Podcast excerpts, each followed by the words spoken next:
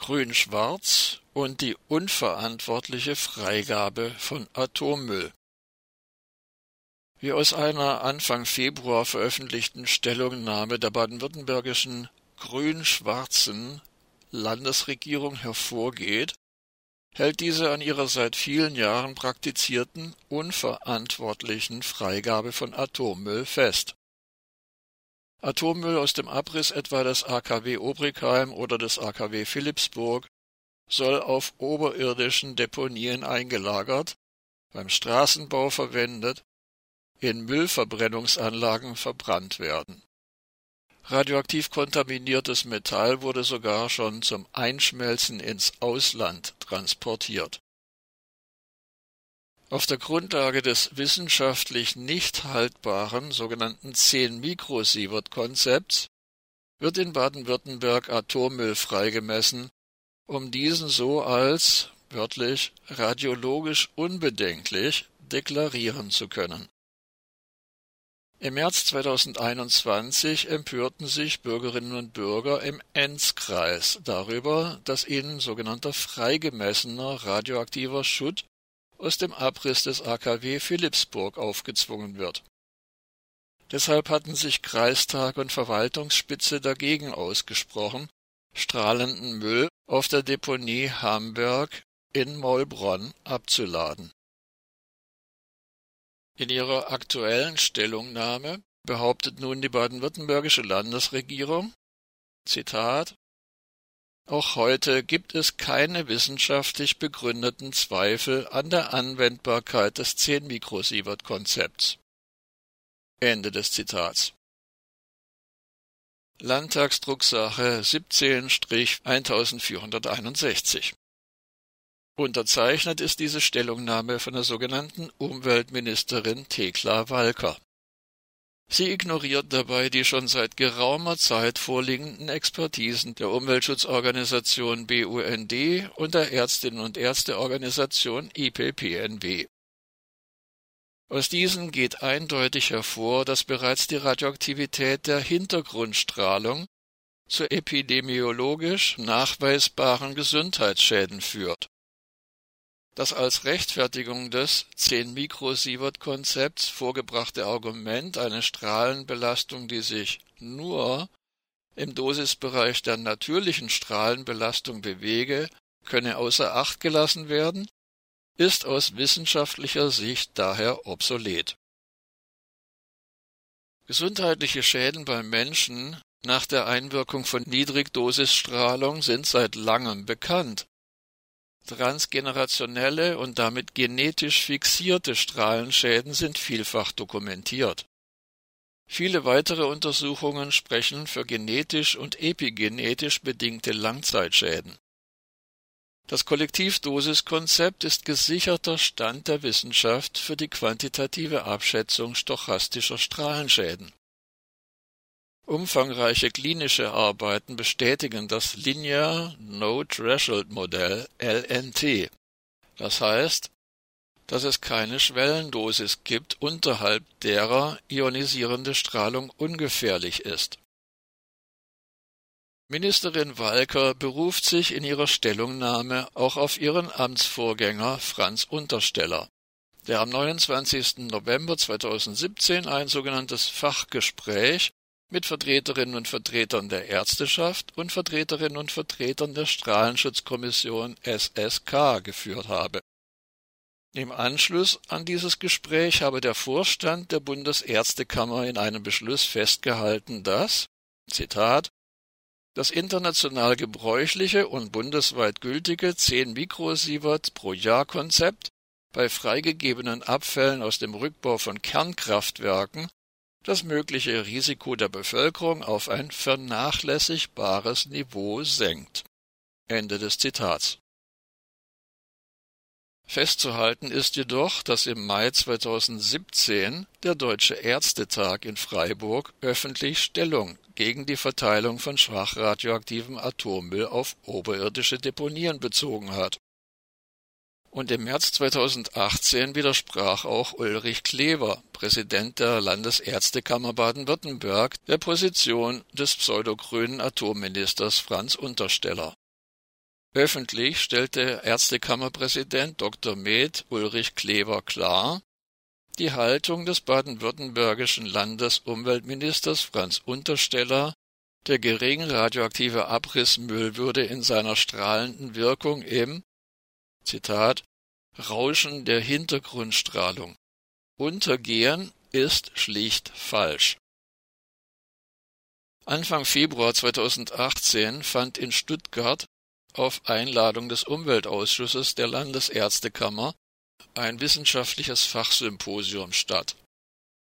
In seinem Resümee der Veranstaltung hielt Klever fest, dass es keine unschädliche ionisierende Strahlung gibt. Wie jede Strahlung müsse auch die des atomaren Abrissmülls als zusätzliche Strahlung betrachtet und in der Folgenabschätzung addiert werden. Klever unterstützt damit die Position der IPPNW und anderer Ärztinnen und Ärzteinitiativen, die sich aus präventivmedizinischen Gründen gegen die Verbringung von Atommüll auf Hausmülldeponien, in die Wiederverwertung oder in die Müllverbrennung aussprechen. Am 8. Februar ging nun auch der BUND Hessen an die Öffentlichkeit und erklärte das hessische Konzept für die Handhabung von freigemessenem Atommüll für gescheitert. Zitat Wir erwarten heftigen Widerstand der Betreiber von Müllentsorgungsanlagen gegen die beabsichtigte Verteilung von Atommüll auf Mülldeponien und Müllverbrennungsanlagen, sagt Dr. Werner Neumann, Atomexperte im Hessischen Landesverband des BUND. Am 13. Januar hatte die hessische sogenannte Umweltministerin Priska Hinz öffentlich eingestehen müssen, dass von 200 angefragten Deponiebetreibern keiner bereit war, den sogenannten freigemessenen Atommüll anzunehmen. Eine Abfrage des BUND-Landesverbandes Hessen hat zudem ergeben, dass auch die Betreiber der hessischen Müllverbrennungsanlagen keinen radioaktiven Abfall annehmen wollen auch wenn dieser aufgrund der Freimessung als radiologisch unbedenklich gekennzeichnet ist. Neumann erklärte am 8. Februar, Zitat, Stand der Wissenschaft ist, dass auch kleinste Strahlendosen schwere Erkrankungen hervorbringen können. Wir haben doch nicht für den bald erreichten Ausstieg aus der Atomstromerzeugung gekämpft, damit danach der Atommüll unter der Bevölkerung und der Umwelt verteilt wird. Ende des Zitats. Aus der Stellungnahme der baden-württembergischen Landesregierung geht zudem hervor, dass der Deckel des Reaktordruckbehälters aus dem AKW Obrigheim, der laut offiziellen Angaben bereits im Jahr 2014 zum Einschmelzen in die USA transportiert wurde, nicht einmal die Anforderungen des 10-Mikrosievert-Konzepts erfüllte und daher auch nicht freigemessen war der Transport dieses radioaktiv kontaminierten Metalls mit einem Gewicht von 65,9 Tonnen und einer Strahlenbelastung von 7 Gigabecquerel erhielt eine Genehmigung aufgrund von § 9a Absatz 1 des Atomgesetzes. Voraussetzung einer solchen Genehmigung wäre jedoch die im Gesetz vorgeschriebene, so wörtlich schadlose Verwertung es kann allerdings nicht mehr nachgewiesen werden, wofür das Metall in den USA verwendet wurde. Nicht auszuschließen ist, dass es im Metallrecycling landete. Es ist Stand der Wissenschaft, dass radioaktives Metall aus dem Abriss von Atomkraftwerken auch nach der Behandlung durch Einschmelzen, dem Abtrennen radioaktiver Schlacke und anschließendem sogenannten Freimessen den Alphastrahler Plutonium enthalten kann.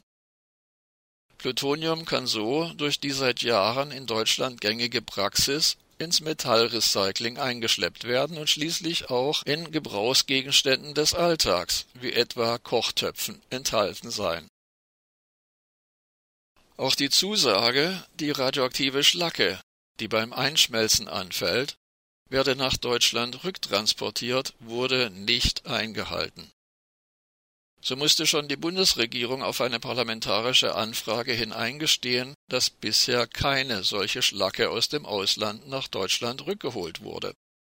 Und nun musste auch die baden-württembergische Landesregierung bestätigen, Die beim Einschmelzen des radioaktiv kontaminierten Metalls in den USA angefallene radioaktive Schlacke wurde in den vergangenen sieben Jahren nicht nach Baden-Württemberg transportiert. Von, so wörtlich, schadloser Verwertung kann also keine Rede sein. Schon im Jahr 2007 wurde radioaktiv kontaminiertes Metall aus dem Abriss des AKW Stade zum Einschmelzen nach Schweden transportiert. Ziel war die Schmelzanlage der Vattenfall-Tochter Studsvik AB in Nyköping. Im Jahr 2016 übernahm der französische Stromkonzern und AKW-Betreiber EDF vom schwedischen Konzern Vattenfall die Schmelzanlage Studsvik AB und benannte sie in Cyclife AB um. Am Standort des im Jahr 2020 stillgelegten AKW Fessenheim, nur 24 Kilometer vom Stadtzentrum von Freiburg entfernt, soll eine Schmelzanlage mit der euphemistischen Bezeichnung Technocentre errichtet werden. Diese Schmelzanlage ist dazu bestimmt, radioaktiv kontaminiertes Metall aus dem Abriss von Atomkraftwerken einzuschmelzen, um es danach dem Metallrecycling zuzuführen. Am 18. Mai 2021 wurde bekannt, dass der Atomkonzern Preußen Elektra, vormals E.ON, einen Vertrag abgeschlossen hat, um 6000 Tonnen radioaktiv kontaminiertes Metall aus dem Abriss deutscher Atomkraftwerke an die Firma Cyclife AB im schwedischen Nyköping zu liefern. Da diese Anlage seit 2016 im Besitz von EDF ist, kann das Metall aus Deutschland über den Umweg Schweden am Ende im Technocentre eingeschmolzen werden. Die Beteuerungen von deutschen Politikerinnen oder Politikern radioaktiv kontaminiertes Metall aus dem Abriss deutscher Atomkraftwerke werde niemals nach Frankreich geliefert, erweist sich vor diesem Hintergrund als wenig glaubwürdig